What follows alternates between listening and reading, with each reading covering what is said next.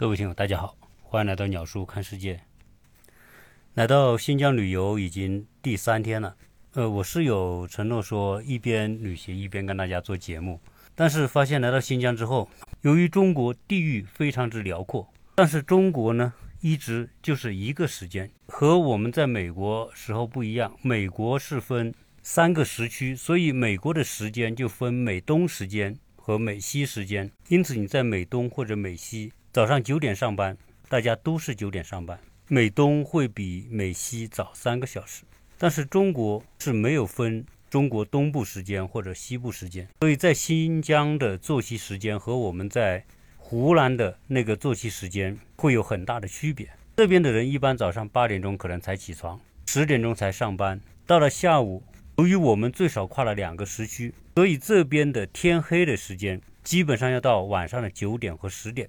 这样一来，整个作息时间和我们在东南地区是不一样的。我现在做节目的时间已经到了晚上的一点，考虑到两个小时的时差，相当于我在湖南是晚上的十一点。有时候天气好的时候，晚上十点还没有天黑呢。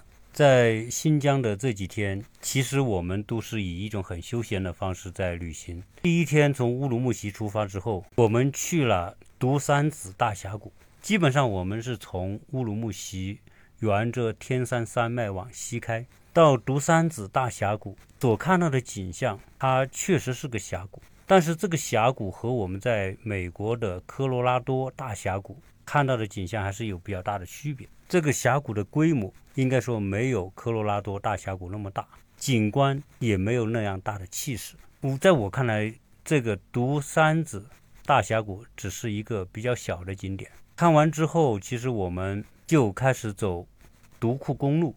我们新疆的朋友跟我们讲，独库公路在节假日的时候，其实车是很多的。前几天正好是新疆的古尔邦节，就是所谓的宰牲节，大概这边放五天假，所以我们在新闻当中看到独库公路长达三十公里的堵车的盛况，是因为这个节日，很多人包括当地人都到天山去游玩。结果把这个独库公路变成了堵窟公路，就是堵得发哭的公路。但是这一次我们走独库公路还算是比较顺利，虽然车也不少，但是没有出现拥堵的情况。这个独库公路因为它就是一个双向两车道的，如果车一多，只要出一个交通事故，那堵起来就不得了。从独山子大峡谷游完之后，再往独库公路走的前面那一段。大概四五百公里，基本上是盘山公路。我觉得景观谈不上太好。到目前为止，我觉得景观最好的是百里画廊那一段。昨天晚上我们是在百里画廊的一个山谷中间的狭长地带的一个酒店居住。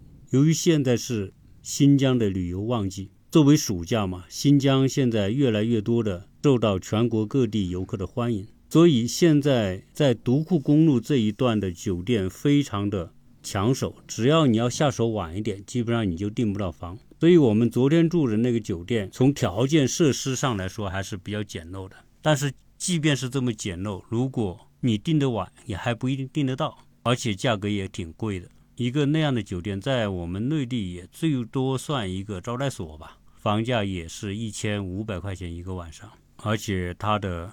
早餐也是非常的简陋。昨天晚上我们住那个酒店的时候呢，对面有一条游步道，就是从山脚一直到山顶。我和另外两个朋友，我们就决定来爬爬这个山。其实从山脚往上看，这个山并不太高，估计也就是两三百米吧。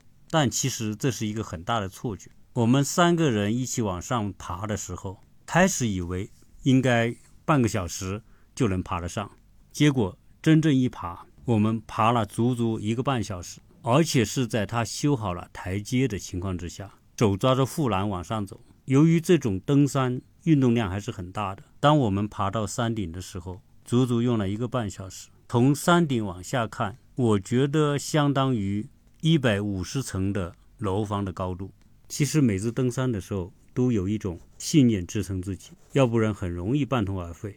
昨天当我们爬到山顶的时候，天已经黑了。在滩顶上有两个毡房，这个新疆的毡房有点像蒙古包啊。有一个家庭住在上面，他们是专门为这些爬山的人卖一些食品、酸奶之类的。在山顶喝完一杯酸奶，然后我们就沿着台阶往下走。下台阶的过程一共花了四十多分钟。当最后下山的时候，发现下山对膝盖的伤害比登山还要大一些。昨天下午所走的百里画廊，但这个百里画廊并不是一个真正的画廊，是给这个景区取的一个名字，就是长达一百公里长的风景美丽的地方。这些地方基本上由于受天山雪水融化的影响，许多的地方森林覆盖还是很茂密，随处都有山间的草原，感觉到它的景观有一点像在阿尔卑斯山的感觉。其实最值得看的是今天所走的这一段，就是沿着百里画廊继续走独库公路。到目前为止，我觉得新疆景观最好、最有气势、最震撼人的。就是今天所走的这一段。我们说，沿着独库公路后面这一段所走的这种山间公路，由于地势很高，视野非常的开阔，而沿途所看到的山的景观，那种气势磅礴、辽阔无边的感觉，加上整个山都是牧场和草原，蓝天白云、草原，以及阳光透过云朵照在绿色的山峦上的那种效果。其实我觉得比我在阿尔卑斯山看到的那种效果更加震撼人心。我们一直是沿着这条公路从东向西开，数百公里长的这种景观，确实有一种居高临下观景的独特效果。加上我们所坐的这个车就是一个小型的旅游车，司机呢也非常配合，我们想在哪停，只要有停车的场所，他就会很配合。沿途拍拍照，欣赏一下这些我们在其他地方所看不到的景致。这种无比辽阔的群山的效果，其实我很难用语言来形容。所以我会在我的喜马拉雅的朋友圈里面，将我拍的一些图片和视频分享给大家。当然，我也会在我的朋友圈里面分享这些图片和视频。我这样分享是希望。大家了解新疆有如此独特和美丽的景观，其实来新疆看看这种我们在东部地区完全看不到的这种风景是非常有收获的。由于新疆非常辽阔的地域，我相信各种独特的景观一定非常的多。但是这一次我们走独库公路后面这一段，躺在车上看风景的感觉，我觉得还是很享受的。由于你并不需要去爬山，体力消耗也不大，基本上都是坐在车里，所以也不会觉得特别的劳累。在我们晚上到达一个旅游景区，其实这里也是一个小城市，应该说在当地是一个县，竟然晚上下起了雪。所以导游跟我们讲，其实新疆天山附近的景区一年开放也就是那么四五个月，八九月份来是最好的时节。到了十月份，天山区域的这些公路都要封闭，由于大雪，基本上不会开放。而且我们所走的这些路，没有看到一辆大巴，我们觉得好奇怪。结果导游跟我们讲，独库公路这一段现在都不让超过七座的车行驶，所以你也看不到大巴。所以我觉得坐大巴的那些团可能走的是另外一条路线。那我不知道这些坐大巴的能不能看到今天我们所看到的那种景观。如果他们看不到的话，我还是觉得很遗憾的。在新疆旅游吃东西，其实还是到处都有。我觉得最值得吃的应该是这里的羊肉串，它不仅是新鲜，而且特别的香，特别是刚烤出来的羊肉串。所以这几天我们吃了不少羊肉串，感觉到每一次吃完都大呼过瘾。主要是这里的羊肉太好了。其他的新疆美食，其实我个人可能觉得一般般，什么大盆鸡啊、手抓饭啊，这些也就是尝尝新疆的特色食品而已。要说多好吃呢，可能也谈不上。今天我们导游安排我们最后一个景观是去看巴音布鲁克九曲十八弯的日落。网上如果你要搜巴音布鲁克，一定会看到。很多的人分享的那些日落的图片，很多人就是到这里为了看日落拍照。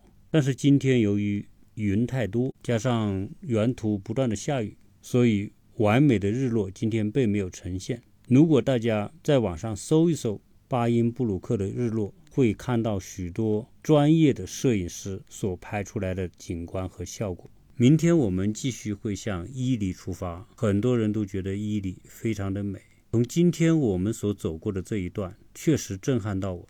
那我不知道明天伊犁的那种景观，是和今天所看到的那种气势磅礴的高山原野风格相同呢，还是有另外一一种景致？本来说好是要约一些新疆的听友一起来聊节目，但是由于我们每一次到酒店安静下来的时间，基本上都到了十点半和十一点，所以时间也太晚，所以只能把。约新疆的听友一起来聊新疆旅游的相关话题放在后边了。明天会到的一个景区就是科科托海的牧羊人那首歌里面所说的那拉提草原。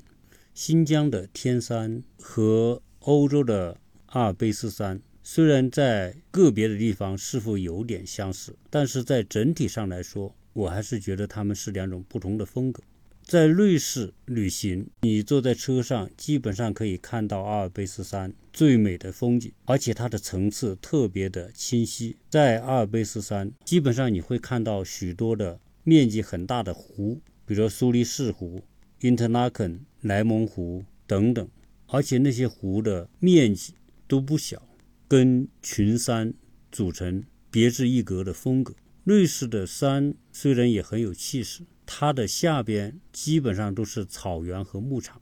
瑞士的草原和牧场与我们在新疆天山地区所看到的这些牧场还不一样。这边的牧场大概都是天然的牧场，但是瑞士的牧场都是通过人工孕育出来的，看上去非常的纯净。而在瑞士的那些山区草原的上面。基本上都是森林，而且那些森林树木都非常高大，所以瑞士的风景最大的特点就是山脚下的草原牧场加大型的湖泊，再加密集的森林所构成的这种层次清晰、变化丰富的这样一种山区景观。而且随着我们行车，在瑞士是可以看到牧场里面大量的牛羊在那里吃草。瑞士所产的牛奶品质高，和它这种牧场环境有很大的关系。在新疆，由于降水的原因，天山这个区域森林的覆盖率并不高。在山间的草原里边，虽然可以看得到一些不太高大的树木和森林，但是整体上来说，天山山脉的这些山是以天然的草场为主，而最大的不同之处。是这些山的层次和气势。我问问这个跟我们开车的导游，我说你常年在独库公路这些环境如此优美的景区，有没有什么感受？他说他已经毫无感觉。但是像我们这样第一次来新疆看风景的人来说，感受还是特别的震撼。